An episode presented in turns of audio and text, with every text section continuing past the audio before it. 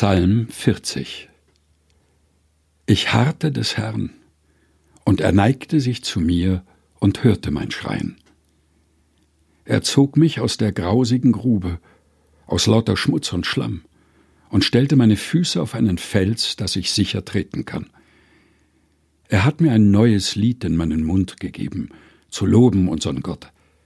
Das werden viele sehen und sich fürchten und auf den Herrn hoffen. Wohl dem, der seine Hoffnung setzt auf den Herrn und sich nicht wendet zu den Hoffärtigen und denen, die mit Lügen umgehen. Herr mein Gott, groß sind deine Wunder und deine Gedanken, die du an uns beweisest.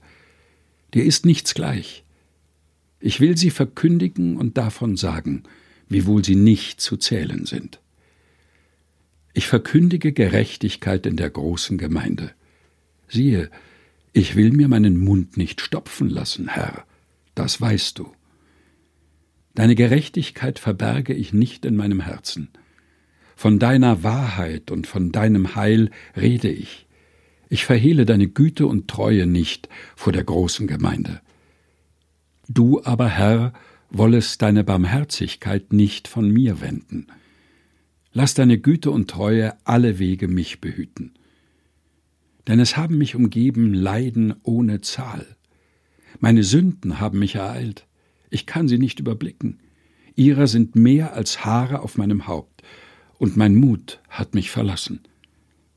Lass dir's gefallen, Herr, mich zu erretten. Eile, Herr, mir zu helfen. Schämen sollen sich und allesamt zu Schanden werden, die mir nach dem Leben trachten, dass sie mich umbringen. Es sollen zurückweichen und zu Schanden werden, die mir mein Unglück gönnen.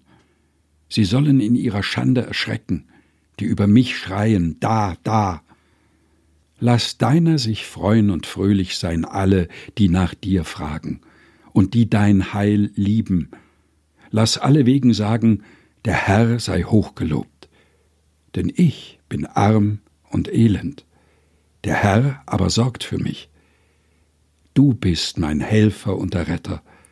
Mein Gott, säume doch nicht. Psalm 40, Vers 2 bis 6 und 10 bis 18 aus der Lutherbibel 2017 der Deutschen Bibelgesellschaft.